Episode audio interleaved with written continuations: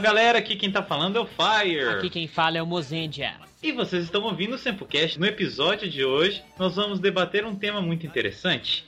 Nós vamos falar sobre o potinho de ouro que é gravar e filmar e fazer qualquer coisa relacionada a heróis. É, nos dias de hoje, né, é muito fácil você ganhar dinheiro. Basta você pegar algum herói dos quadrinhos e fazer um filme sobre ele, pronto, você ganhou milhas de dinheiro. Simples assim. Mas falando sério, pra gente gravar esse tema, a gente trouxe uma pessoa que estava sumida do Sempocast, mas que sempre marcou sua presença com tamanho conhecimento em relação ao cinema. Recebam com total carinho e aplauso a volta de Alexandre Landucci. Tudo bom? Muito obrigado pelas palavras bonitas aí. Eu não vou pagar nada por esses elogios exagerados aí. Feliz. Feliz em estar de volta e os ouvintes vão perceber que eu estou falando com um microfone muito melhor. Então espero que isso ajude a conversa a fluir mais. Com certeza, sua voz tá até diferente, cara. Nem sabia se era você mesmo. Pois é. Mas agora que o Alexandre Landucci tá na TV, né, o tempo todo, fica muito difícil de conseguir uma horinha para ele gravar com a gente. Por isso que ele tava tão sumido. Me tira uma dúvida, como é trabalhar com a mama brusqueta? Essa é a pergunta que todo mundo me faz. Eu já respondi E qual que essa. é a resposta padrão? A resposta padrão é que ela é uma pessoa muito gentil. E a resposta sincera? Ela é uma pessoa muito gentil.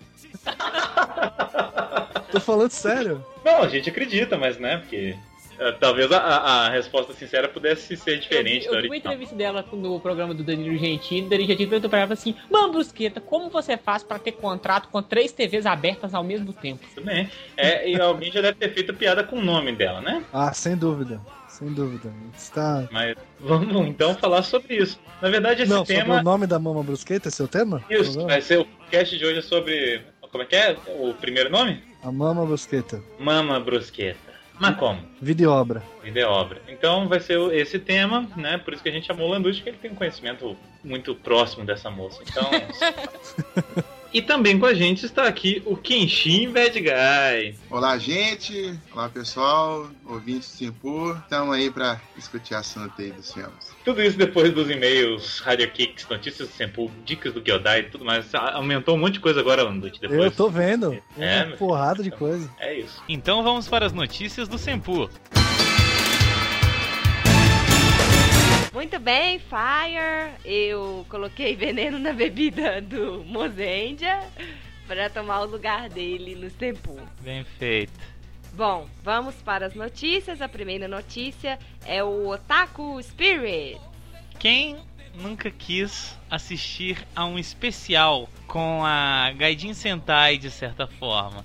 Por quê? Estarão presentes em nosso evento Otaku Spirits Nordan e Dani. Dani e Nordan da Gaijin Sentai, né? Vão fazer um show exclusivo com uma banda daqui de BH que vai tocar as músicas e eles vão cantar. E por que isso? Porque nós vamos comemorar o quê? Seis anos do Sempu! Exatamente, vai ser uma das comemorações, a primeira delas, mas em setembro, como diz no Ormes, né? O primeiro de muitos.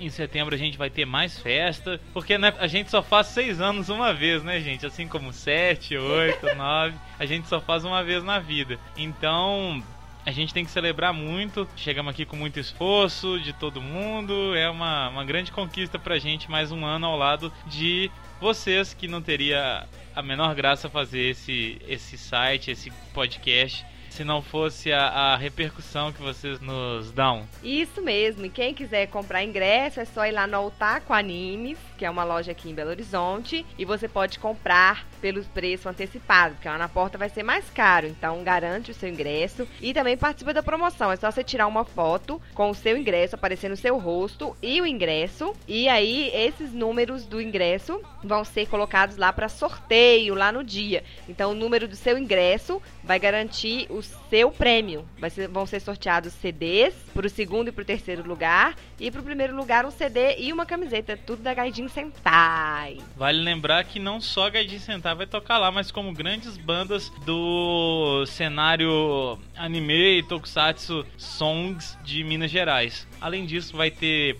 pista de K-pop, E vai ter é, lojinhas também pra vocês comprarem todos aqueles badulaques que os otakus e, e afins curtem, né? Toquinhas, bottoms, action figures. A gente espera vocês lá, a gente vai falar disso até a gente conseguir vender todos os ingressos.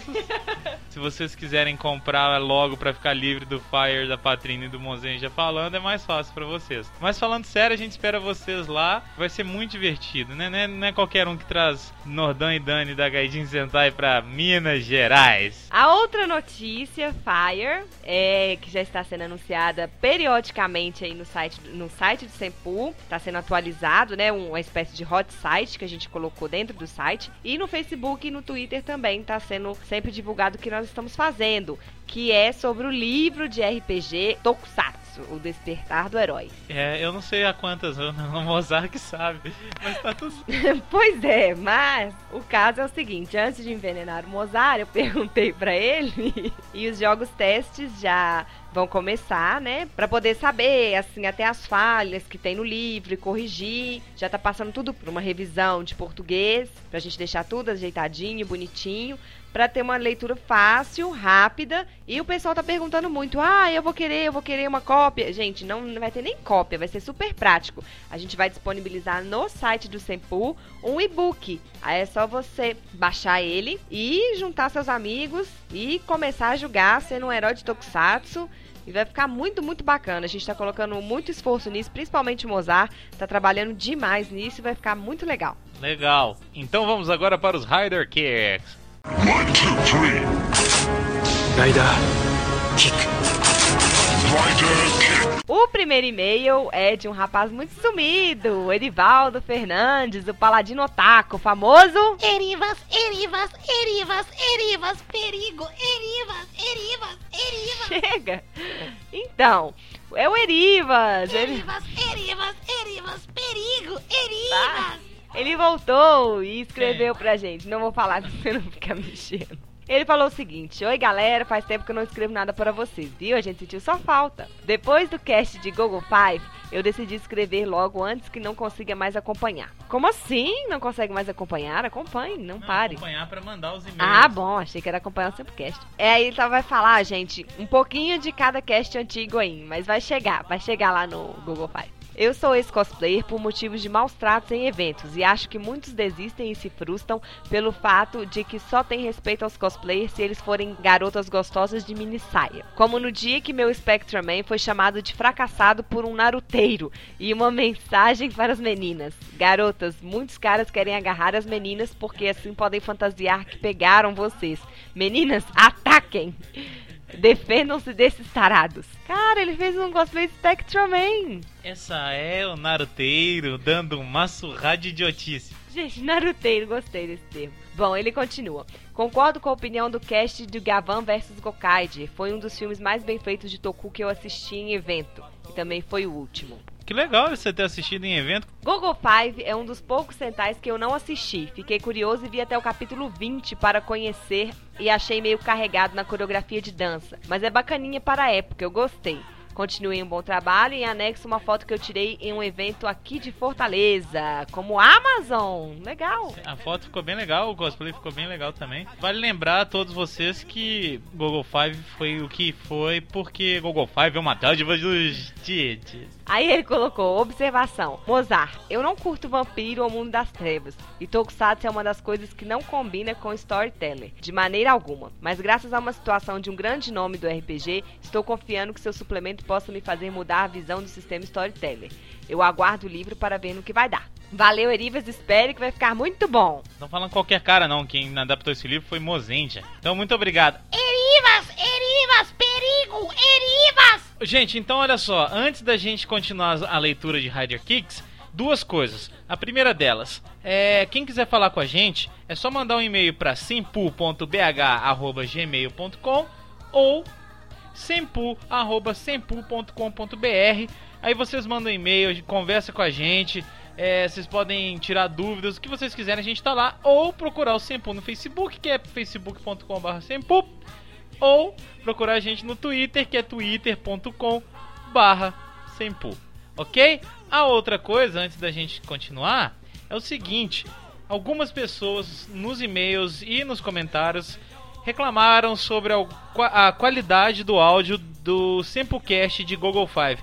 A gente reconhece, é, quando eu comecei a gravar estava funcionando normalmente o áudio, mas parece que durante a gravação a gente não conseguiu perceber isso. O áudio ficou danificado, ficou com um chiado atrás, incomodou um pouco quem estava escutando. É, realmente, na hora que a gente estava gravando, na- durante a nossa conversa, a gente não percebeu. A gente estava ouvindo tudo normal, o pessoal estava ouvindo.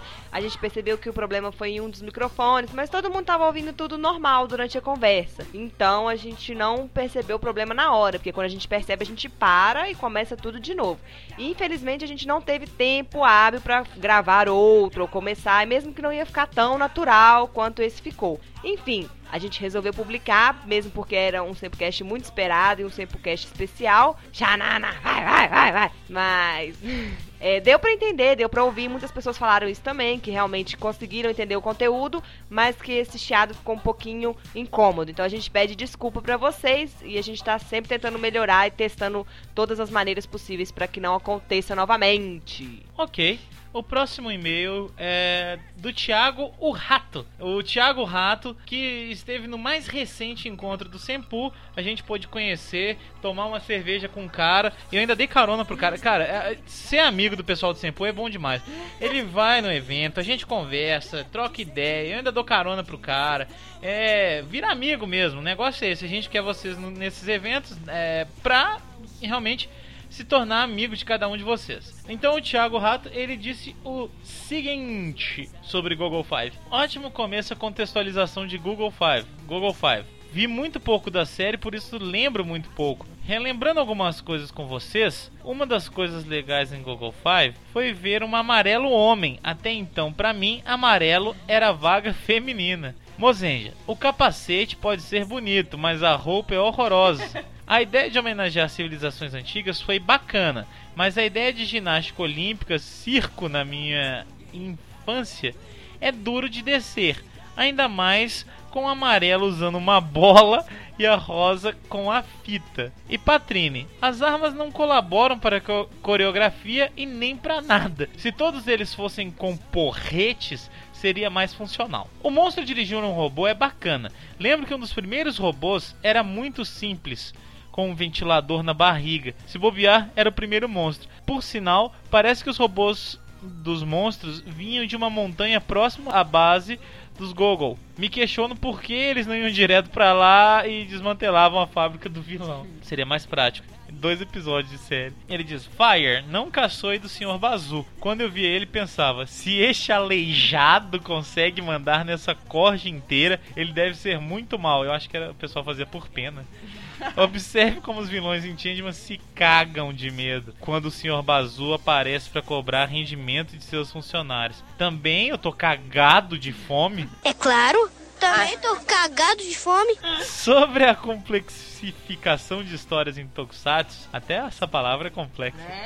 Temos que ver que a complexificação em enredos ocorreu em tudo, filmes, novelas, etc. E isso se desenvolveu lentamente, ora com alguns saltos, ora com algumas regressões. Creio que os fatores que permitiram isso foi a concorrência entre produtos, qual o meu diferencial. Evolução natural, de uma série para outra, você tem que apresentar algo novo para atrair os clientes. Para que você vai comprar um celular novo se o anterior te oferece o mesmo? E acesso de informação. Não é que as crianças de hoje estejam mais inteligentes em si, mas mais bem informadas. Por exemplo, se você fizesse um seriado que tivesse genética em 80, você tinha que explicar algo bem mobral. Hoje você fala que é clone e todos entendem. Os vilões detestam beisebol. Por isso não dão importância para o jogo e atacam na hora da partida, pois eles não param para perder tempo com isso. No mais, só chamaria atenção por causa do áudio que deu um chiado, foi como a gente já explicou. Muito obrigado, Thiago Rato. Eu, na verdade, quando eu, eu ouço a palavra beisebol ou vejo um estado de beisebol, eu lembro, sabe de quê? Ah. Ferris Bueller. Ê, para, para, para, para, para, para, para, para, para. So! Obrigada, Valeu, Rato, Rato, Thiago. Um abraço.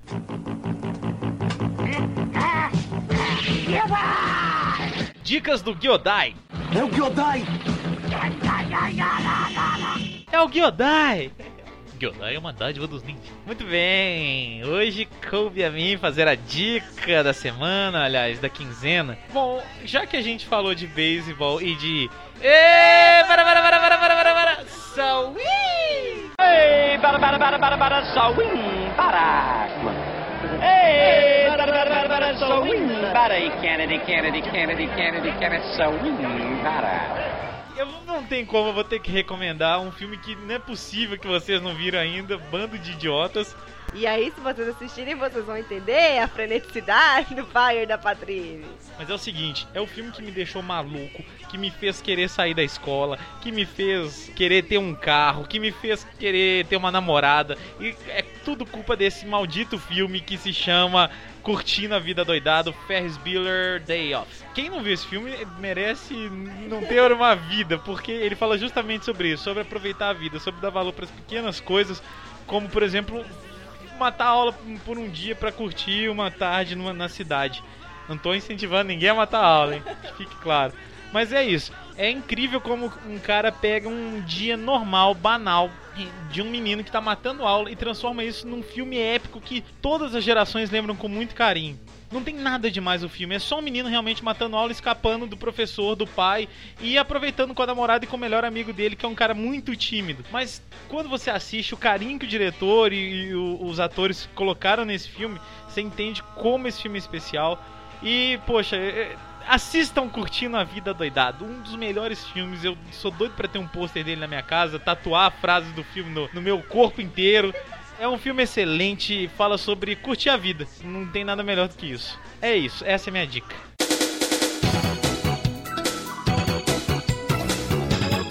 Minuto Patrini!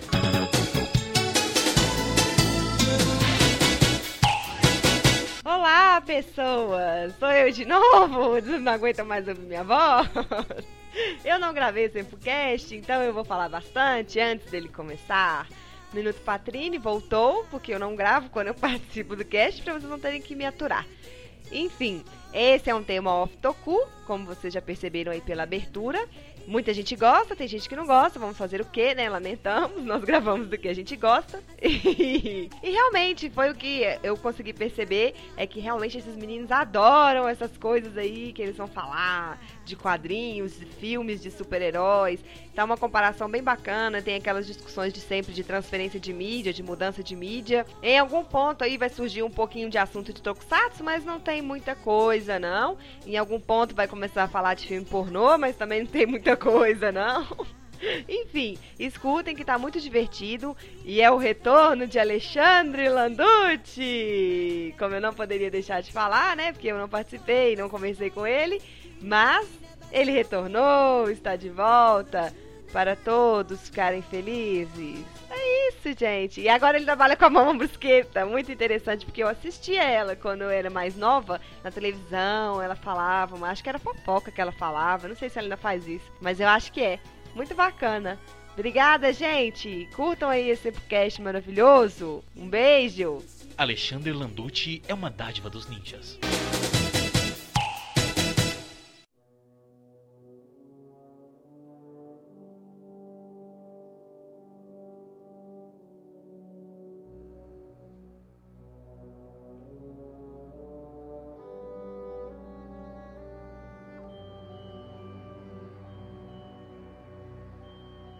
Então, Mozendia, você que levantou esse tema aí, o que, que passou na sua cabeça na hora de levantar isso aí, cara? O que acontece? Antigamente, antigamente, há muito tempo atrás, existiam poucos filmes de heróis. Eu, eu arrisco a falar que o, o primeiro a dar essa cartada foi o, o X-Men e o Homem-Aranha.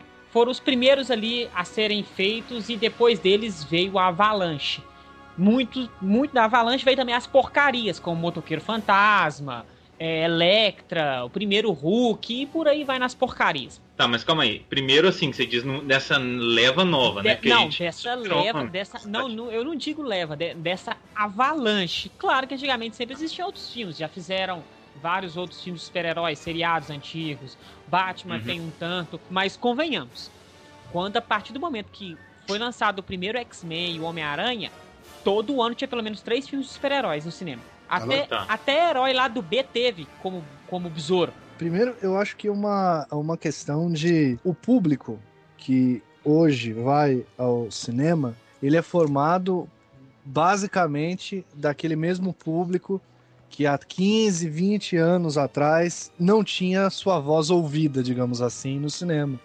A gente tem hoje uma popularização do nerd e afins. É, como você tem isso muito mais presente, esse público consome e esse público precisa ser contemplado. E eu acho que é uma avalanche, né? O Mozart definiu bem, uma avalanche de programas e de não só no cinema, mas você tem séries de TV destinadas a esse público. Se não diretamente com super-heróis, eu vou me lembrar só do Smallville e da série nova sobre o Arqueiro Verde, que vai estrear esse ano. Tem mas Heroes, aí. Pois é, o Heroes, mas você tem também muita coisa aí do universo de fantasia, True Blood, Once Upon a Time, Green, É, é, Vampire Diaries. Então é tudo pra agradar, em teoria, esse público. você citou Green, eu acho até interessante que eu não assisti a série ainda, mas a, a Dona Val assiste. E ela, ela me mostrou uma cena que eu, assim, não não me chamou a atenção pra assistir a série. Ela falou: Nossa, que cena foda! Valeu a pena ter assistido o episódio inteiro pra ver essa cena. Que é uma parte que.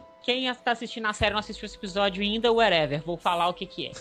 O, Spoiler aí, é, viu? spoilers, tampem os ouvidos. Os personagens lá, os principais que caçam os, os monstros lá, que não sei o que que é, o Hitler é um deles. Aí ela termina o episódio mostrando que o só. Hitler, que o Hitler era um deles. Então assim, ela falou, nossa, que foda. Eu falei assim, tá, e aí? Mas isso remete, essas séries não seriam criadas se não fosse, podemos dizer, a resposta positiva dos fãs. Porque fizeram, os fãs aceitaram, gostaram, assistiram a sequência, por mais que ela tenha sido porca ou ruim, a pessoa continua assistindo e vai ao cinema. Prova disso é Wolverine, que todo mundo falou que é uma merda, e todo mundo vai no cinema assistir o próximo Wolverine de novo. Você tava falando desse negócio de, de avalanche e tudo mais, aí eu, eu faço aquela pergunta pra todo mundo, na verdade. O Toshines é fresquinho porque vende mais ou vende mais porque é fresquinho? Ou seja, começaram a surgir um monte de filme e a galera foi indo ao cinema e foi achando legal. Ou como o Landucci falou, é uma, uma exigência nova dessa galera que tá afim de ver herói no cinema. Vocês entenderam o que eu tô dizendo? É uma galera que chegou e começou a curtir, ou a galera que tava exigindo e, e resolveram fazer os filmes causa disso? Sabe o que, que eu acho? É o seguinte, quando chegou a Avalanche, você consumia tudo. Então Tá. você aceitava tudo. Nossa, nunca teve um filme dos X-Men. Nossa, vai ser esperado. Deixa eu assistir que vai ser muito foda. O filme, eu, na época, foi. Hoje eu vejo o filme como um filme, podemos dizer, razoável pra baixo. Na época eu achei um máximo. Então, o que acontece? Você não tinha nada. Então agora você tem um knock legal. Dois, três knock legal. Aí o que acontece? Você tem filmes demais. Você consegue agora falar assim, ó, esse é ruim, esse é bom. Esse tá uma merda. Aí o cinema teve o quê? Pera aí, nós não estamos agradando com qualquer bosta, não. Vamos pensar um pouquinho fazer uma coisa razoável, porque senão os fãs vão brigar. Que eu acho que é agora com a nova moda do reboot. Ah, sim. A nova moda agora é consertar tudo que já estragaram no passado, né? É. Landucci, tem que ressaltar com você um fato interessante. Manda. Você lembra do cast que gravamos sobre o Homem-Aranha, sobre os três filmes? Lembro. Você Lembro, lembra que a gente. tempo. E você lembra que a gente bolou o roteiro do novo Homem-Aranha, sendo que o primeiro Homem-Aranha era o Largato, a Gwen. Stacy no filme, e depois a, A gente falou Stacy isso aí? falou. Eu não lembro disso aí. Nossa, Olha só. Falou, cara. Nossa. No cast a gente falou que tinha que ser com a Gwen Stacy, que tinha que ser com o Lagarto tudo mais. E aí fizeram um filme, parece que eles nos ouviram. Alguém em Hollywood escuta sempre o cast. É. Pois é. Mãe de Ná. Mãe de nada, é tipo isso. A- Agora, ao mesmo tempo que eu vejo isso que você A falou, gente mano, pode a galera. começar a jogar verde aqui, então? Pode, claro. Nossa, como seria legal um filme dos Thunderbolts. Nossa. É só pra ver se, né, acontece. Mas isso que a gente tava falando do. A galera começou a ter muito filme e ficou mais exigente. Só que ao mesmo tempo não começaram a fazer filme demais de herói, de uns heróis que nem eram tão conhecidos assim. O que, que vocês acham? besouro que você tá querendo inserir? Aí é o mercado, né? Isso aí É. é. é- Você tem. É aquela questão do cara que pega o, o personagem, ele não tem a menor ideia do que ele tem em mãos, ele só olha o filão. Isso aqui é um filme de super-herói. Então, se é um filme de super-herói, dá dinheiro. Se dá dinheiro, eu vou fazer. E aí, às vezes, ele acaba pegando um, um personagem. Dá um exemplo, pra mim, um dos mais óbvios, que é o Motoqueiro Fantasma. Pega a história do personagem. Ele é um sujeito que vende a alma pro diabo e volta como um vingador. Ou seja, não é um filme para criança, não é um filme que tem, não é uma ideia que funciona para, enfim, criançada. Não é nem um herói direito. Pois é, ele é mais um anti-herói ou algo do tipo. E aí você assiste o primeiro filme e o filme é um filme de sessão da tarde, quase do mesmo nível em termos de, de mercado que ele tenta atingir que o Quarteto Fantástico. Então é, é a questão do cara que pega o personagem, não sabe o que ele está fazendo, que é abranger a maior quantidade possível de pessoas. Tem uma coisa que se fala no cinema que você tem quatro grupos, em teoria, básicos para você ganhar dinheiro, que são os jovens do sexo masculino, as mulheres do sexo femi feminino. As mulheres do sexo feminino é péssimo. Os jovens do sexo masculino. Não, hoje tem as mulheres jo- do sexo masculino também. É, Também, é, pois é, hoje em dia tudo é possível.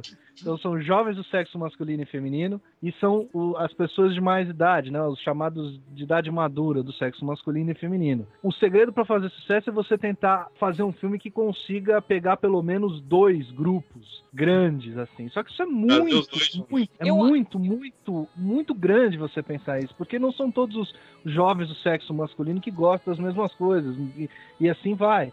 Então, quando você abre demais, tenta abraçar o mundo, você acaba é, deixando a coisa pasteurizada. E tudo que é muito pasteurizado tem a tendência a produzir um resultado mediano ou fraco, porque você não ousa nada, você cai no lugar comum, que é o que a maioria dessas, dessas produções de cinema de super-herói fazem. É lugar comum, é aquilo que você já viu antes, você muda ali uma coisa ou outra, coloca um efeito especial, mas no fundo você está fazendo a mesma história. Eu acho que um filme que conseguiu fazer isso, abraçar quase todos os grupos e ficar interessante, foi aquele Sucker Punch. Mas ele é bem fraco, talvez, não? Eu vi em algum lugar que a história ela era pra ser mais pesada na edição. Decidiram cortar muita parte, né? Ah, é? Do Sucker sabia. Punch? É, que tem até uma versão, não sei se já saiu, ainda tá pra sair uma versão estendida. Porque aquele filme, ele é muito, muito louco, sabe? Ele é muito psicodélico. Não, ele deixa você entender, assim, muita coisa, assim. Você que sabe, tem gente que acha que a menina, é, cada viagem dela é quando ela era, era violentada, cada viagem dela, sabe? Dá pra você ter N coisas, assim. Mas até onde eu lembro que alguém falou, se saiu, por favor, alguém me, me diga também que eu pra comprar. Se saiu a versão estendida, que tinha essas cenas extras.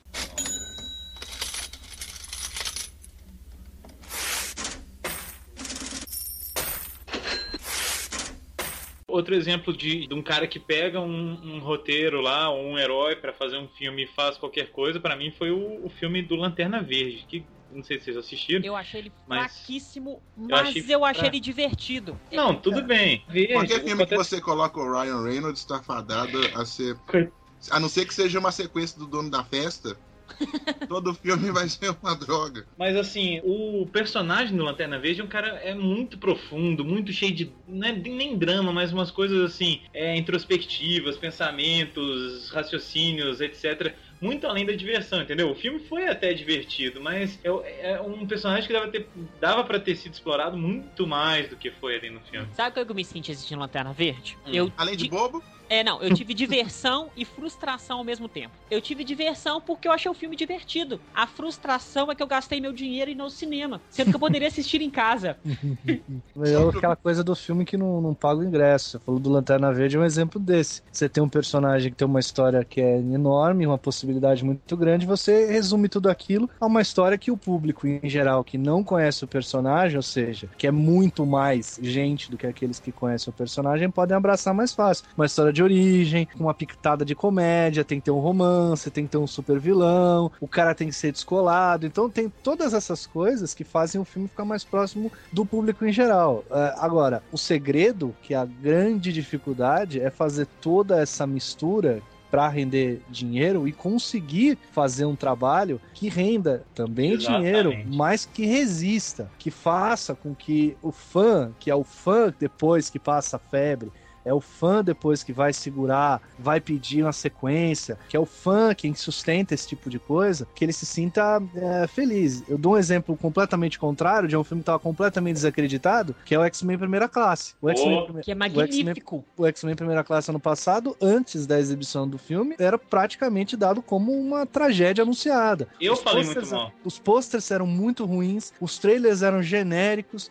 você via as imagens de divulgação e não tinha nenhuma possibilidade ali de você enxergar alguma coisa que pudesse ser, não diria ruim, mas genérica. Você pensou, eu imaginava um filme genérico, um filme que eu já tinha visto antes. Ele, era- ele foi taxado como caça-níquel. Exato, tava- e aí você vê o filme e o filme não é isso. O filme tem mais, ele consegue abranger aqueles grupos que eu, que eu comentei, aqueles grupos eh, que dão dinheiro pro estúdio, que dão retorno, mas ao mesmo tempo ele é um trabalho que rende uma sequência. E uma sequência que não é uma sequência que é, é caça-níquel. Ela, obviamente, tem um fundo financeiro, porque o filme fez sucesso. Mas ela é Ah. uma sequência que ganha o aval do fã, que é aquele cara que passou a febre, é o sujeito que vai comprar edição especial em Blu-ray, é o sujeito que vai assistir o filme quatro, cinco vezes, é o sujeito que vai fazer propaganda para aqueles que talvez não conheçam o filme, é aquele sujeito que vai sustentar em fórum de discussão, que vai tirar aquele autógrafo, tirar foto, postar no Twitter, no Facebook que adora o filme. É o fã. Então esse cara, ele é muito importante. E quando você faz um trabalho que não é grande coisa, ele não resiste. Quando ele não resiste, ele vai ser rejeitado. Depois ele vai, você vai ver ele na, na banquinha lá dos magazines sendo vendido a 9,90. Aí depois o nego reclama porque, por causa desse preço, porque o filme é ruim. Filme lançamento aí, se você entrar nos grandes magazines, Lanterna Verde, por exemplo, não vou fazer propaganda,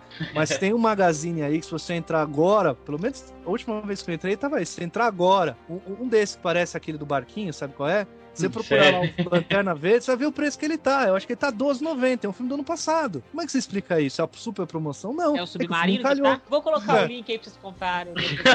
É por- mas isso, é, o filme novo, é um lançamento. E por que, que ele tá nesse preço? Porque ele foi um encalhe. Agora, vê o preço do, do X-Men primeira classe. Ele se mantém naquele preço de lançamento. Isso indica muita coisa. Quando você não consegue vender, você tem que botar o preço lá embaixo, porque aí o nego vai comprar. Ah, tá 12,90. Ah, é divertido, eu vou pagar 12,90, é só 12,90. Pra É, mim, você é a régua, né? Que eu posso dizer assim, que pra saber se o filme foi um sucesso ou não, o quão rápido que ele sai do cinema pro telecine. É, isso é uma boa, uma boa visão também, né? Porque. Eu lembro que acho que foi até o Tomb Raider, não sei se foi o Tomb Raider 1 ou 2. É um que foi, não foi, foi tão bem, não. Acho que foi 2. Sei lá, não deu nem dois meses, ele já tava no telecine. Eu falei, foi ruim. Foi mal, não foi bom É não. um bom medidor, né?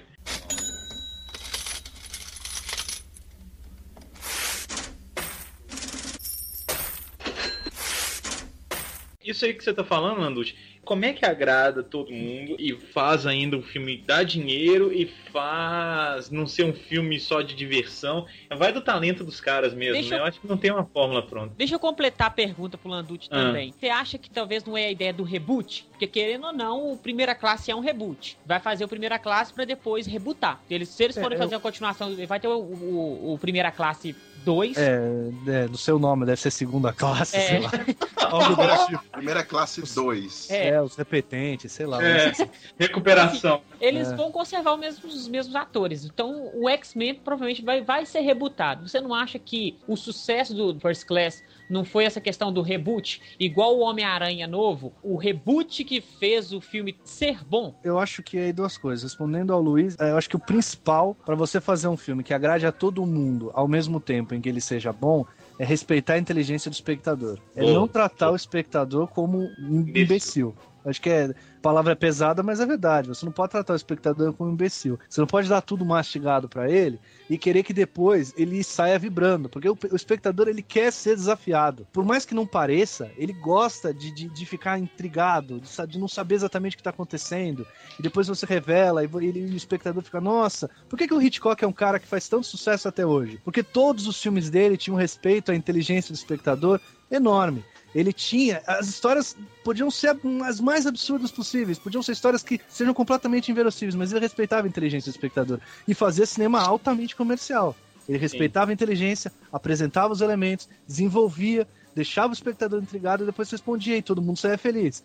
Então, eh, quando você faz isso, a chance de você conseguir ter um resultado positivo é muito maior. E a questão do reboot, eu acho que aí depende muito. No caso do X-Men Primeira Classe, ele não é exatamente. Eu acho que é diferente. O X-Men Primeira Classe, ele foi um reboot com cara de reinterpretação. Eu acho que dá pra comparar o X-Men Primeira Classe com o Sherlock Holmes do Guy Ritchie. Não tô comparando Hum, em termos de uhum. qualidade. Porque o, o que o Guy Ritchie faz, ele pega o personagem e transfigura ele do jeito que ele quer. O X-Men Primeira Classe pegou os personagens e colocou eles nos anos 60, personagens que você já conhece dos outros filmes, mas mostrados de uma forma completamente diferente e nova. No caso do Amazing Spider-Man, aí já é diferente. É muito claro que é uma tentativa do estúdio de manter os direitos do, do, do personagem, fazendo um filme, ganhando dinheiro e recomprando os direitos, porque é isso que eles tinham que fazer. A E é mesmo, né, de dele- verdade. exatamente, não. É, é- até a, a licença a deles é nova da vencer. Marvel agora, né? Ela tá, tá comprando todos os direitos, Disney nas costas aí, né? Costa Exatamente. quente pra poder refazer. E até a própria DC tá querendo fazer isso também. É, É, no caso que- da DC é até mais fácil, porque a DC ela é, é uma parte do conglomerado da Time Warner, ou seja,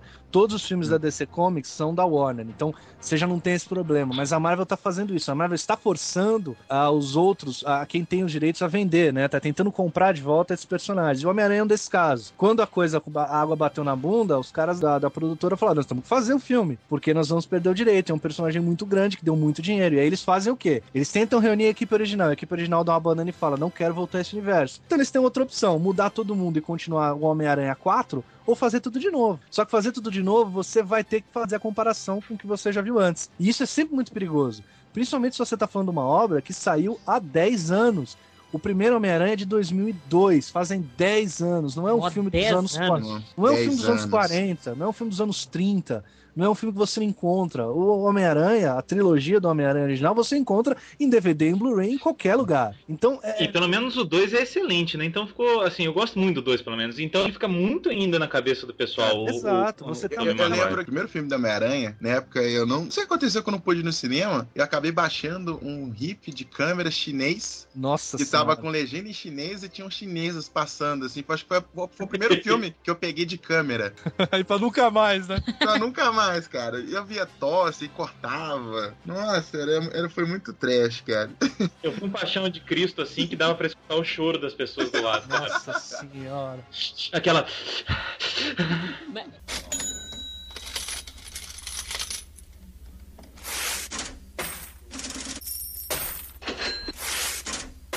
A questão que eu quero entrar agora é uma questão, por exemplo, dos Vingadores. Eles apresentaram os filmes dos heróis separados e depois juntaram eles. E eu fiquei com medo danado de chegar lá e falar assim: ó, vai ser só um bando de super-herói voando pra um lado e pro outro, Ó, gente. sem história nenhuma, é. Sem história nenhuma e, e uma porcaria. E não foi o que eu imaginei.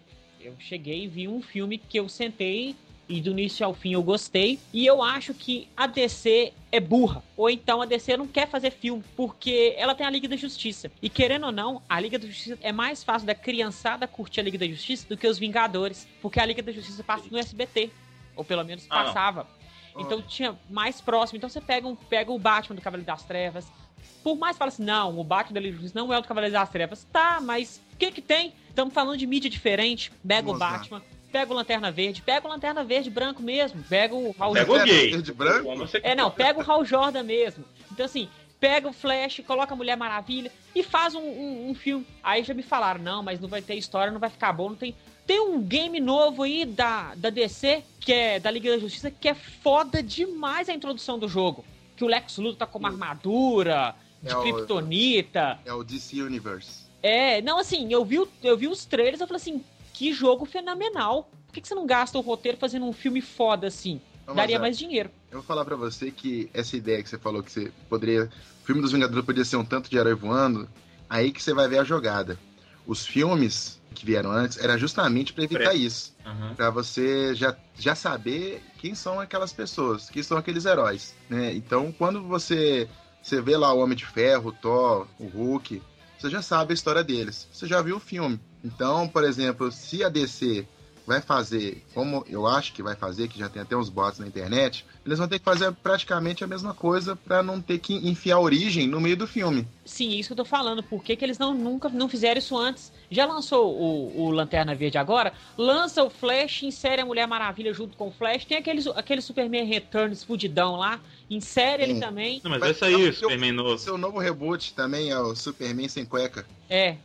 Da, Superman da com a jeba É, gigante. mas eu acho que a Liga da Justiça talvez não funcione. Por quê? A gente tá vindo da trilogia do Batman que explodiu o Batman, né? Vocês sabem que Ah. o- a DC divulgou que eles vão fazer um filme da da Liga da Justiça. Pois é, isso que eu tô É, falando. o filme vai sair até 2015. 2015. Tem isso, já tem um roteiro desenvolvido para pro Flash, já tem um roteiro sendo desenvolvido pra Mulher Mulher Maravilha. Então o que, a, o que a DC fez é o seguinte: eles viram que filmes de grupo de heróis funcionam. E eles não precisam é, de nada, porque eles têm todos os personagens conglomerados no mesmo lugar. Então eles vão fazer basicamente. A ideia deles, pelo menos, é tentar fazer alguma coisa na linha do que a Marvel fez, jogando seus personagens menores e se acertando ali depois. Eu acho muito difícil a gente não ter um reboot do Lanterna Verde, porque o primeiro Lanterna Verde não funcionou. Eu acho que a pegada desse Lanterna Verde que a gente já começou não funcionou. Então seria o Hulk do, do uniforme do universo DC. Curiosamente, os dois verdes, né? Eu acho que, É. no fundo, eles vão acabar precisando fazer um, um- um reboot também do, do Lanterna Verde pra se encaixar nisso daí. Mas a ideia, deu certo pra Marvel, a DC vai lá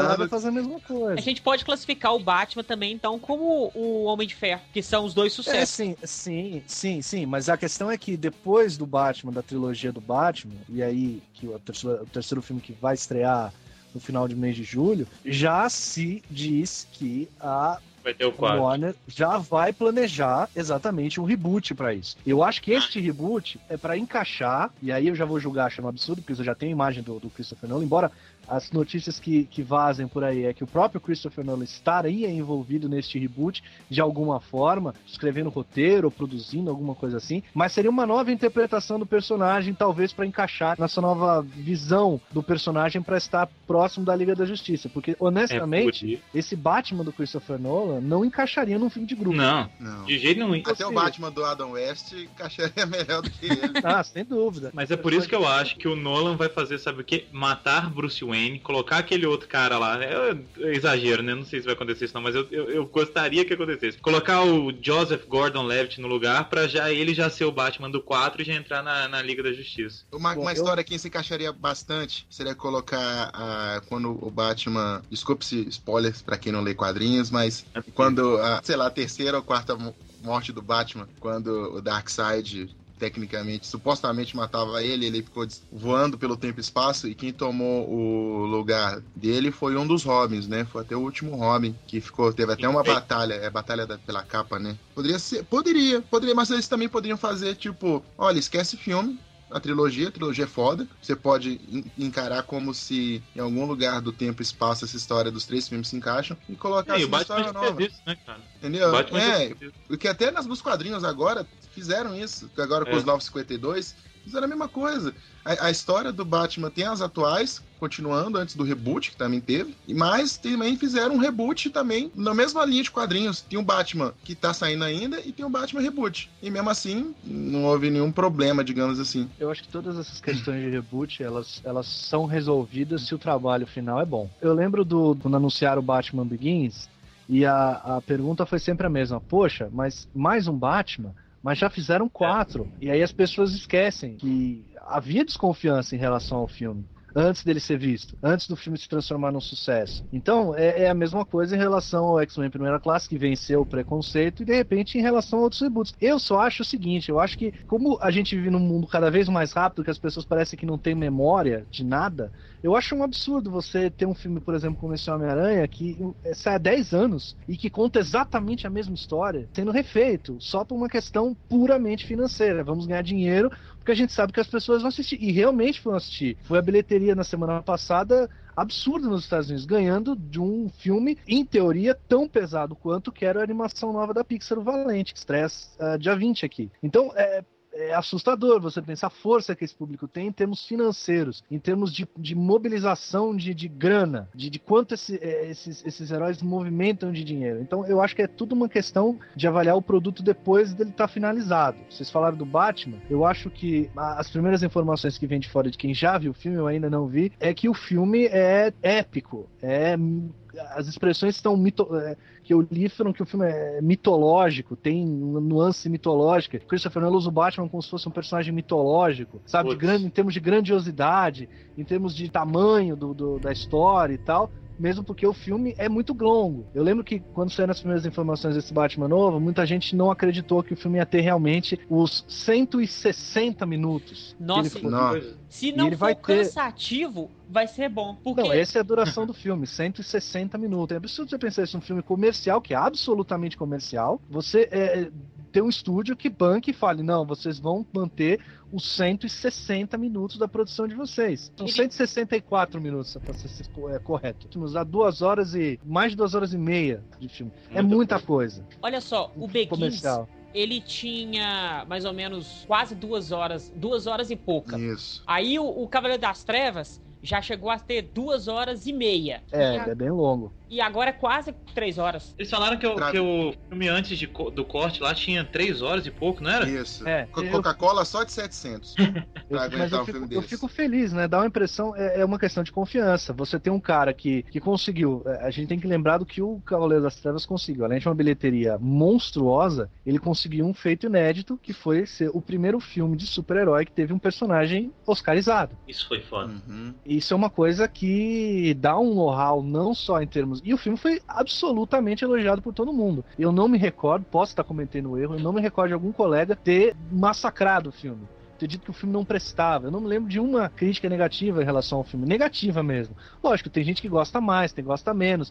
Mas eu não me recordo de ter lido alguém falando que o filme era uma porcaria, que o filme era horrível, que não prestava. Eu não me recordo. Então isso também é uma coisa a mais. Então eu acho que o caso do Batman é uma coisa muito particular. Talvez seja o caso que a gente melhor pode estudar em relação a essa coisa do, do conteúdo que é popular, mas ao mesmo tempo consegue atingir todo mundo e tem qualidade. Então eu acho que é, é uma coisa para se perceber. Do outro lado, você tem a Marvel, que tem uma pegada completamente diferente do Nolan. É uma coisa abertamente divertida, uma, uma visão completamente diferente, que fez sucesso igualmente eh, retumbante com O Homem de Ferro, principalmente o primeiro filme. Eu acho que essas coisas dão pra gente, de a gente ver. Como é que é possível? Dá pra fazer, só você fazer feito. Tá. A primeira coisa que eu pensei quando eu vi o- a notícia do filme dos Vingadores, né? Eu vi os trailers, eu vi que seria uma pegada assim mais jovem, mais abrangente. Fico pensando, ô, se as pessoas soubessem o que rola de verdade no quadrinho dos Vingadores, É, é. cara, não ia ser um filme pra criança em nenhum lugar. Não ia vender um brinquedo. Que, É que, que, verdade. que, que aquele Vingadores, sabe? Que é, é tipo assim, é todo mundo batendo em todo mundo, é todo mundo brigando com todo mundo, é todo mundo se matando ou se comendo, né? sério, é sério, que aquela, aquela viúva negra no quadrinho roda, viu? Roda bastante. Olha o nome, olha o nome, Viúva Negra. Viúva Negra. Tem uma história que o Tony Stark intencionalmente libera um, um vídeo pornô deles, assim, gravado na internet. Aí ela pergunta: Olha, eu até entendo que eu, é, um vídeo desse ter vazado, mas por que, que ele tá em 1080p com quatro ângulos de câmera pra escolher? Não, e tipo assim, É. conseguiram, fizeram o filme assim, todas as crianças adoram, sabe?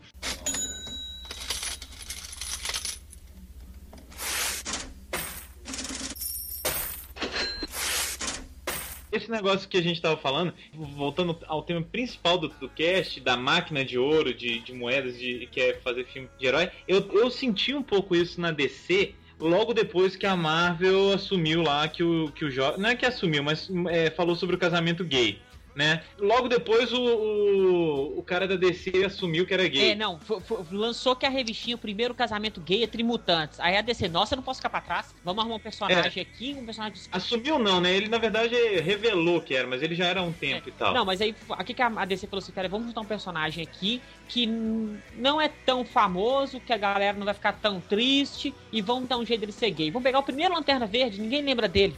O Alan Pronto. Scott. Eu achei que eles iam falar do, que o Bruce Wayne era gay, né? Tá, eu acho que se você realmente quisesse fazer uma, um manifesto, enfim, fazer alguma coisa realmente relevante em relação a isso, você tinha que pegar um personagem grande, é, um personagem pesado e falar, olha, esse personagem é gay, e nem por isso, pelo fato dele ser gay, muda alguma coisa em relação ao que ele faz. Ou, o que eu acho uma coisa muito mais inteligente para evitar qualquer tipo de polêmica, que você tá pegando um personagem que tem toda uma história, ignora ela por um motivo absolutamente comercial, porque desculpa, o motivo não é o de é, defender a causa ou Nem é, é uma questão comercial, é uma questão Sim, comercial. sim, mas- o presidente mas- Obama fala que é a favor do casamento gay, aí a Marvel, vamos fazer um casamento gay, daí você fala, vamos pegar um personagem gay.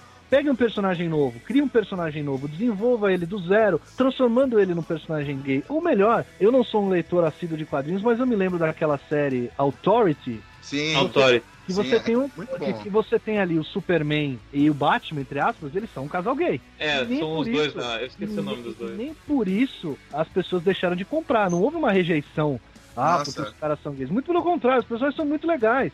So- Já houve até um, isso. um- Eu- um- Isso foi até que barrou o filme do The Authority. É, na verdade, já tinha um, um projeto, se eu não me engano, eu não sei se era da Lionsgate, alguma coisa assim, que tinha o projeto de fazer o filme do The Authority. Porque, pra quem não conhece o The Authority, ele é como se fosse a mistura da Liga da Justiça com Watchmen, né? Que os heróis são cópias de heróis, posso dizer cópias, Claramente. Só que com cópia, eles- né? Que só que eles têm problemas assim como todo problemas e é um- mais realístico por exemplo que o Alexandre Problemas falou. humanos. né? problemas humanos né como o- os o pseudo Batman e o pseudo Super Homem na liga lá eles fingem que se odeiam mas na verdade eles são gay, um casal gay que se pega violentamente então, é muito bom The Outroit, mesmo assim, quem for meio ficar, ih, casal gay, não, pode ler, cara, que é uma história do caralho, velho.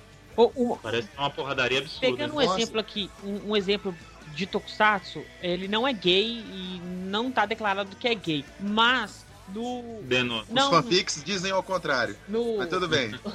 naquele filme do do W, do Eternal, tem o Luna Dopante lá, que é um personagem feminado, que tá descaradamente sou gay. Que ele, pra mim, de todos os personagens do sexo masculino do filme, ele é o melhor. Mas isso não tem muito a ver com a questão da cultura oriental, porque eu, como sempre falei aqui, não sou um especialista nisso. Mas eu lembro, por exemplo, de uma coisa que todo mundo aqui já viu. Eu lembro de Cavaleiros do Zodíaco, por exemplo. Você tinha um personagem principal que era afeminado, digamos assim. E, Shiryu, amigo! é, em momento algum você via que aquilo era colocado como se ele fosse um personagem gay. Ele não tava, digamos assim, na cota. Ele era uma. Ele era um personagem daquele jeito. E eu, das coisas que eu vejo, sempre. Você sempre tem essa representação, não é uma questão cultural. Normalmente, Menos do que essa questão da gente ver que, ah, ele é mais afeminado, então o cara é gay, acabou. Não, Mas não, é que no caso posso- é andrógeno, né? E no, no filme do Kamen Rider, o cara era gay mesmo, falando assim, ai, que corpo lindo daquele homem e tudo mais, entendeu? É, um pouco ele fala, diferente. fala assim: você tem mais peitos do que eu. É. Como pode? Tem E os meus pers- são mais bonitos. Sim, Então, tem esses personagens gays, mas normalmente, assim, em questão assim, de mangá e anime, eles são tipo como fosse. Eles são usados mais como uma caricatura do personagem vaidoso. É. né? Por exemplo, tem uma série, tem um mangá, que até um, vai ganhar um, um anime agora, é um mangá chamado Jojo Bizarre Adventure. Você, se você pegar as imagens, você vai achar é a coisa mais gay do universo. Os personagens usam rosa, com roupa de flor, com outro, o cara usa roupa, roupa feminina. E você olha assim pros caras, ó, que coisa gay. Mas se você for pegar a porra do mangá, cara, você vai ver, é um dos melhores mangá shonen que, que existe. Tanto que ele é um dos três pilares. Se você conhece Naruto, qualquer anime, anime atual, é, o Jojo Bizarre Adventure, ele é um dos pilares do que você conhece hoje como o mangá shonen. Ele junto com o Dragon Ball e o Hokuto no Ken. Então, aí você fala, você, assim, se você pegar pra pegar a história, e as histórias são super violentas, é cabeça saindo voando. E você vê, e você vê o personagem, o personagem assim, desenhado, parecia que foi desenhado pra uma menina. Então é uma Tá. coisa assim mais caricata. É, voltando ainda lá naquela questão da Marvel e tudo mais, da DC, eu fiquei um pouco triste com isso. Eu achei o que o Landucci falou, que foi muito mais pela. Vamos trazer o público gay pra ler quadrinhos do que pra. Vamos apoiar a causa. E assim como eu achei que a, a DC foi assim, ah, beleza, eles deram certo lá com juntando um monte de herói, agora chegou a gente de juntar e fazer a liga e ir pro Eu, eu cinema. não acho nem que é uma questão de tentar juntar o público gay. Eu acho que é uma questão de. tá na Polêmica. moda. O presidente falou, é, o presidente falou que apoia, o, a Marvel divulgou, houve uma grande mobilização de mídia em cima disso, então a gente vai fazer igual, porque a gente quer aparecer. Eu acho que não houve É. uma preparação, porque eu, eu, volto a dizer, eu não sou especialista, mas eu li a respeito, e esses personagens da Marvel, eles já são homossexuais declarados há muitos anos. Já são Sim, personagens é- que quem leu o, o, o- HQ conhece, sabe que eles são gays. E agora eles vão fazer um casamento gay, ou seja, depois de anos de namoro, eles vão casar. Simples. Sim. Nada de demais. Não é uma coisa de você revela Já- o cara do nada. já tinha personagens gays desde o do advento do universo Ultimate. Pra quem acompanha quadrinhos, né? Que é, é um reboot do universo Marvel. Por exemplo, o Colossus. Colossus é, é gay no universo Ultimate. né? Sério? Sério, o Colossus. Ele nunca. É. Tem, muitos, tem muitos outros personagens gays na Marvel. É, sempre falou no universo Ultimate. É, por exemplo, que é uma diferença do universo Ultimate que os X-Men são conhecidos. Eles são tipo como o Quarteto Fantástico, eles são famosos. Então, sempre teve personagem gay na Marvel. Na DC, eu creio que nem tanto. Né? Não, acho que não, não lembro de ter nenhum personagem Eu, gay. eu acho que na, na DC deve ter Só na. Vertigo, talvez. Na Vertigo Só é, na Ver- Vertigo, na Vertigo é porque eram quadrinhos, né? Eles Sim. eram um estúdio independente antes, né? A DC comprou, então eles já, já eram obras já que vieram antes. E também uma coisa assim que eu lembro que negócio de cota, né? É, acredite ou não, existe, tem uma cota de personagens de sexualidade, posso dizer, alternativa, também para negros.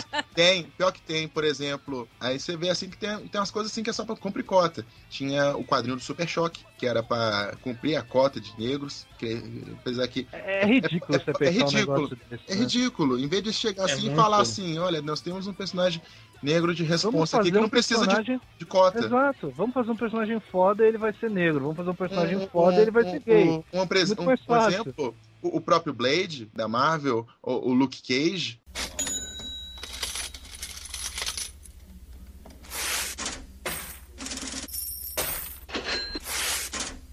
impressão que me dá da nossa conversa aqui é que a DC é uma bagunça, né? E a, Marvel é, e, a, e a Marvel é muito mais organizada em relação ao seu, aos seus trabalhos, em relação à forma de, a- de agir com os seus personagens, né? Não só em relação ao quadrinhos, mas também ao cinema. A DC, por exemplo, qual é o grande mercado da DC? São os as animações diretas para vídeo. A DC tem uma quantidade de animações diretas para vídeo muito, muito grande e de alta qualidade. Não é tudo que é bom? Claro que não. Mas você tem alguns trabalhos ali realmente muito bons.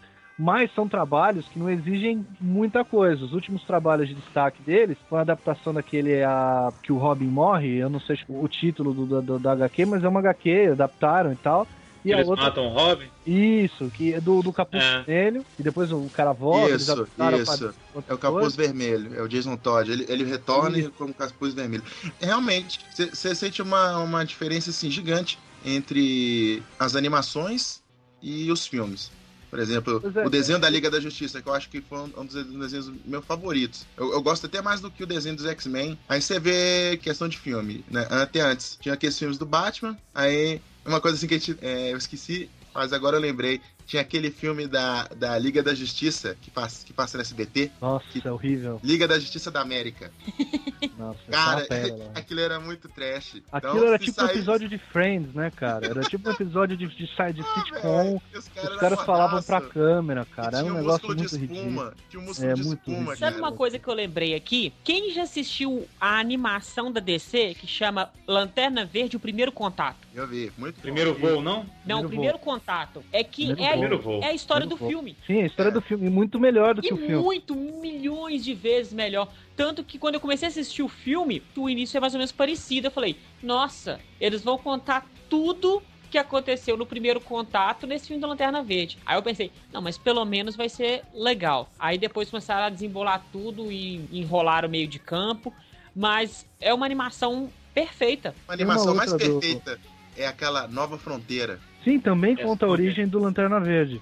Curiosamente, também conta a origem do Lanterna Verde, é verdade. E, e do Lanterna Verde, você falou em animação, também tem uma que é uma coleção de contos, pra você ver o tamanho que a, a tropa do Lanterna Verde pode ser é, esticada, né? Que são contos. É, Eu acho que se chama alguma coisa dos Cavaleiros de Esmeralda, eu não me recordo. É, o- é é um dos mais recentes. E são contos, É, não são tropa, é pequenas tropa das histórias. Lanternas, se eu não me engano. É, são pequenos contos amarrados por uma história principal, né? E você mostra ali algumas coisas que o, o Hal Jordan tá contando para uma nova recruta, digamos assim. E são histórias que são curtas, a maioria delas muito legal e que também para você ver o tamanho da coisa que você podia ter utilizado. Mas é aquela coisa, queremos abranger todo mundo, queremos que todo mundo vai É. assistir, o vovô e o netinho, vai assistir junto comendo pipoca. E você não agradou nem o vovô nem o netinho. Então esse é o grande problema de- desse tipo de coisa é, é querer pensar que você vai ganhar dinheiro de qualquer jeito. O público já está saturado de filmes de super-herói, já está de saco cheio. Vai, vai, quando o personagem é muito grande. Um filme do Homem-Aranha, um filme do Thor, um filme do Hulk, um filme do Homem de Ferro, desses personagens conhecidos, eles vão render muita grana. Claro que vão, a máquina é muito grande, a divulgação desses trabalhos é enorme. Quase certeza Você tem um de, de- bombardeio. Agora você faz um filme do Demolidor, da Electra. Não, da Electra você tem que benzer sua boca de falar, que eu acho que esse é o pior filme da Marvel, é o Electra. Nossa, Mas eu- ele- Sabe, você faz um filme de um personagem, por exemplo, que tinha tudo pra funcionar no cinema, que é o Justiceiro. Porra, é Nossa, Nossa. cara, não lembro, não lembro disso não, cara, porque o Justiceiro é o meu personagem favorito, cara. E eles têm três filmes e um pior que o outro. Como é que vocês David Hasselhoff. esse cara? Ah, velho. Esse filme Ô, tem um filme do Fantasma. Não, cara, Pois é, você tem- lembra do filme Fantasma. Nick Fury, agente da SHIELD? Que é o cara do Ah. Miami, do Miami Vice, não, do Manchester É o O Hasselhoff, né? Hasselhoff É. do, do, do Baywatch. Baywatch. Se tiver como colocar Baywatch. a música do Baywatch aí.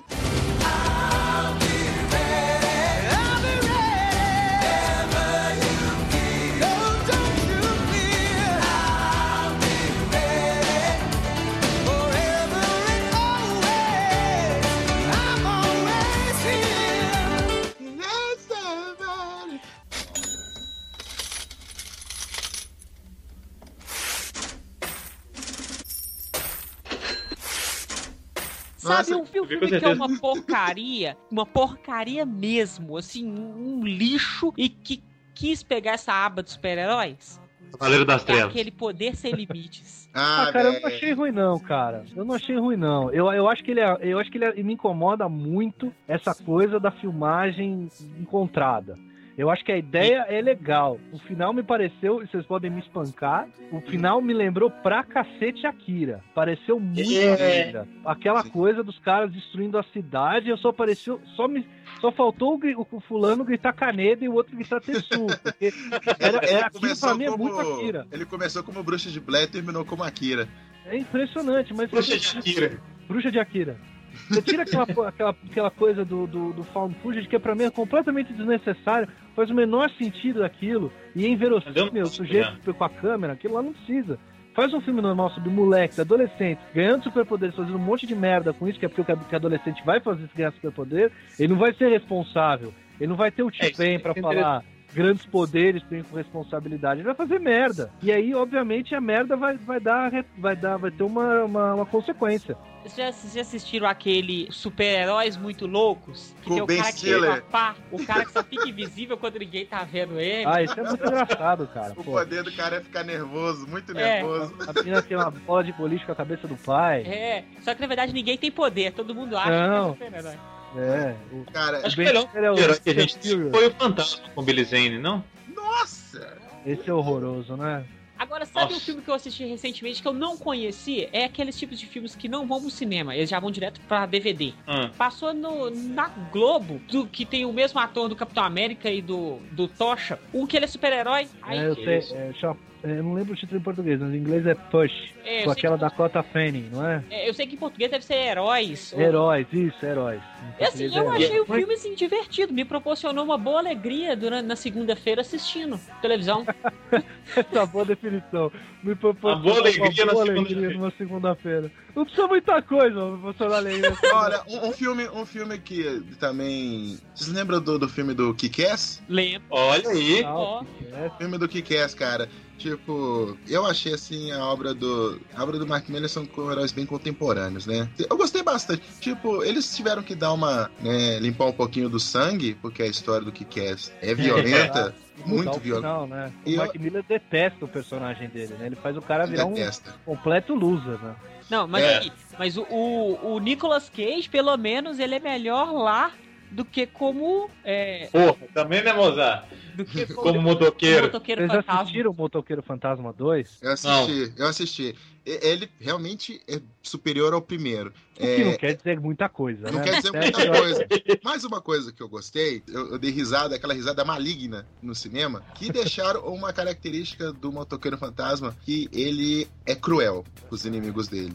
Ah, bom. Ele é cruel e sim. sádico. Sim, mas é aquilo, é uma correção de rota, praticamente, parece, né? É. Eles viram É. que o personagem não é pra criança, então nós pegamos caras que fizeram aquele Adrenalina, que é um puta filme surtado, é aquele do Jason Statham, que o cara tem que injetar, que senão ele morre. É, E o cara que tá com o coração no- na Isso. caixa. Então tem essa pegada maluca, e aí, pô, esse personagem só pode encaixar com um negócio desse, cara.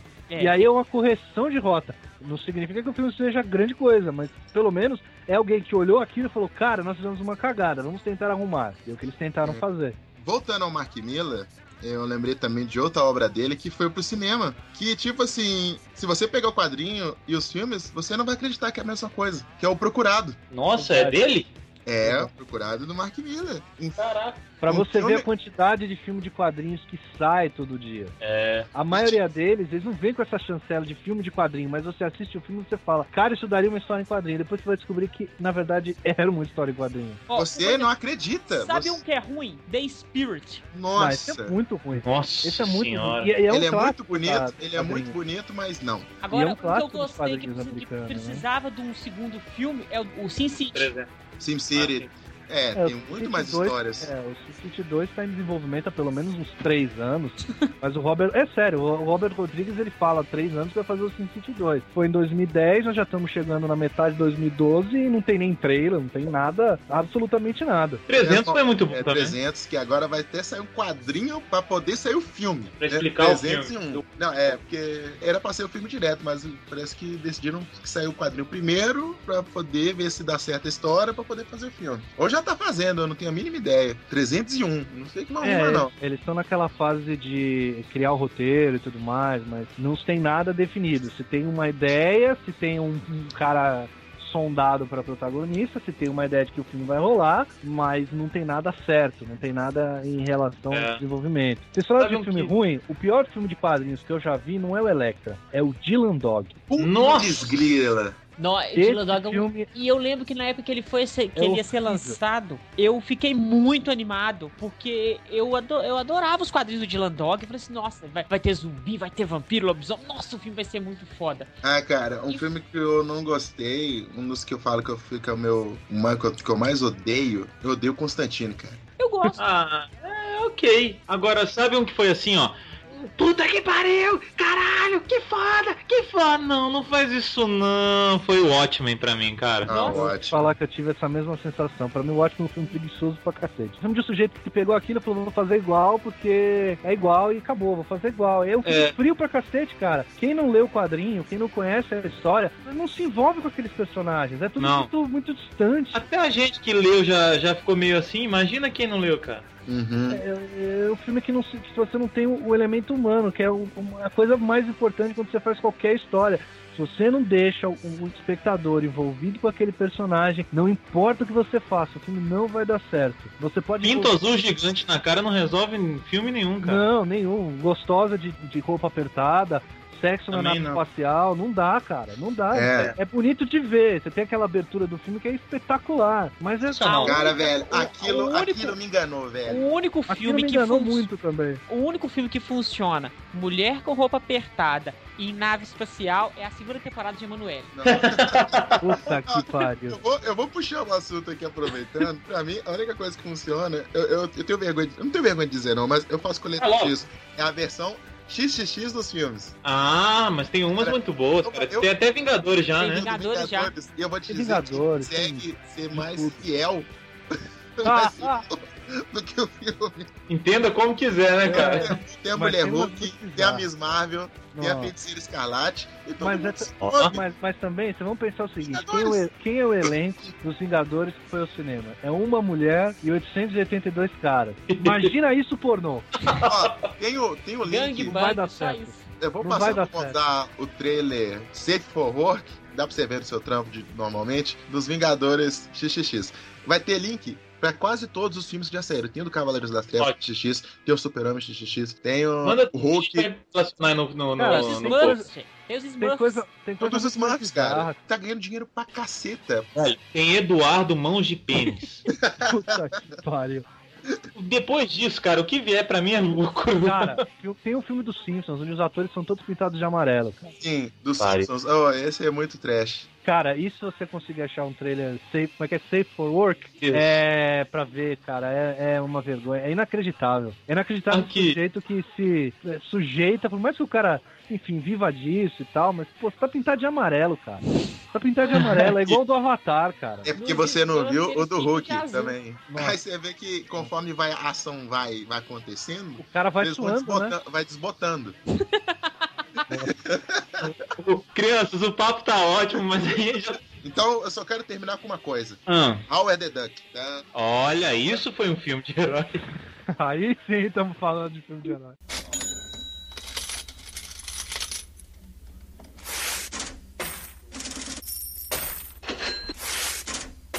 Esse é um papo gigantesco, eu acho que a gente podia já marcar o próximo bate-papo desse, porque vão sair mais filmes de herói agora. Eu queria ver depois, assim, passou um tempo e aí, continua, vai diminuir? Já queria convidá-los para a próxima edição. Agradecer ao senhor Kenshin Bad Guy e o Alexandre Landucci. Depois os dois vão falar e o Landucci vai fazer jabá, porque agora o cara tá em três televisões do Brasil, né? E 5 mil programas e cara tudo mais. trabalha E com vou a deixar- brusqueta não é qualquer cara, não, né? E vou deixar o Mozenji encerrar e depois os dois convidados. É, agradecer mais uma vez aí o Alexandre, que tá com a agenda muito lotada, mas tá participando aí com a gente, o Kenshin também. E em breve a gente grava mais casts desse off Tokusatsu, que são sempre divertidos e muito foda. Obrigado aos dois. Kenshin, Muito obrigado pelo convite. Queria agradecer também os ouvintes pela paciência. Fazer um jabá rápido. Quem quiser, sei lá, bater um papo comigo, me dar um alô. Eu vou estar agora no evento Net Street, que vai acontecer dia 21 e 22 de agosto. Vai ser no fim de semana, totalmente de graça. Quem quiser lá, quiser trocar uma ideia sobre quadrinhos, tokusatsu também, videogame, qualquer coisa, pode ir lá que eu vou estar lá para receber vocês. eu fiquei sabendo aí um boato que você tá fazendo uns, uns tal de stand-up comedy aí, cara. É um projeto que eu tô, que eu tô fazendo, né? Na verdade, tô começando, né? Então, Já apresentou? Sim, é, é, tem que apresentar, né, cara? Você só pega experiência desse jeito. Tem um negócio chamado Open Mic, né? Que você pega um espacinho na apresentação de quem já tá Ah, consagrado, você chega lá e dá uma palhinha. Então é o que, é o- é o- é o- é o que tá tá crescendo. Já tem uma data pra próxima pra gente poder conferir? Normalmente não, mas se tiver alguma coisa, deixa aí com vocês. Avisa pra gente que a gente divulga, cara. Demorou, valeu, gente. Então, obrigado. Alexandre Landucci, estrelinha do Sempocast. Não sei estrela porra nenhuma, cara. Fala com essa vontade de estrelinha, o quê? Não, eu quero agradecer de novo. Como vocês sabem, o tempo não é mais tão longo, não Amigo. dá pra gente fazer tantas edições, mas sempre que a gente tiver algum tema que eu possa contribuir, que eu não vá ficar, enfim, boiando, que eu não vá ficar atrapalhando a conversa de vocês, eu tô sempre disposto, sempre que a gente puder, marcar. Fazer os, os jabás, site onde eu escrevo lá toda semana é o Cine Splendor, www.cinesplendor.com.br. Todas as sextas-feiras tem uma coluna sobre filmes cult, alternativos, como o Luiz adora dizer, tênis verde, embora eu tenha deixado ela menos tênis verde possível. Vocês terem uma ideia, a gente já falou de Akira, a gente já falou de Fritz the Cat, a gente já falou de Amélie Poulain, a gente tá tentando fazer uma coisa bem variada. Pô. todo mês a gente fala também lá sobre cinema clássico, faço uma reportagem sobre, enfim, um grande lançamento, algum grande filme. Também vou começar a escrever as críticas pro site, ou seja, muito trabalho lá. No blog, toda semana tem as atualizações com os lançamentos e na televisão tem toda sexta-feira no programa Mulheres da TV Gazeta de São Paulo. Sempre a partir, eu sempre apareço lá a partir das 16h30. Então, das 16h30 até por volta das 10 para 6, que é a hora que o programa acaba, eu tô aparecendo lá. Não o tempo todo, em algum momento desse período eu tô lá. E no programa na TV Mogi News, que é um canal local em Mogi das Cruzes, mas que todo mundo pode assistir pela internet. O site é o www.tvmoginews.com.br. Eu estou lá todas as quintas-feiras no programa Tarde Show, que começa às 14 horas. Eu sempre tô lá a partir das 15h20, mais ou menos. Das 15h20 até às 16 horas. Lá eu falo não só sobre cinema, falo também sobre DVD e também falo sobre séries de televisão. Então são esses os jabás que eu fiz aqui, tá? Muito obrigado Bicho, pelo quem é Rubens Evald Filho, cara? o Evaldo Filho é um cara muito gente boa que eu entrevistei, é um cara muito legal, vou dizer pra você. Olha ainda, tirou onda! Nossa O cara é muito legal mesmo. A gente entrevistamos ele pro site. Quem quiser ler a entrevista tá lá também. A gente entrevistou também o Pablo Vilaça, que é outro crítico de cinema. Em resumo, a gente tem que colar no Alexandre que a gente brilha. Isso.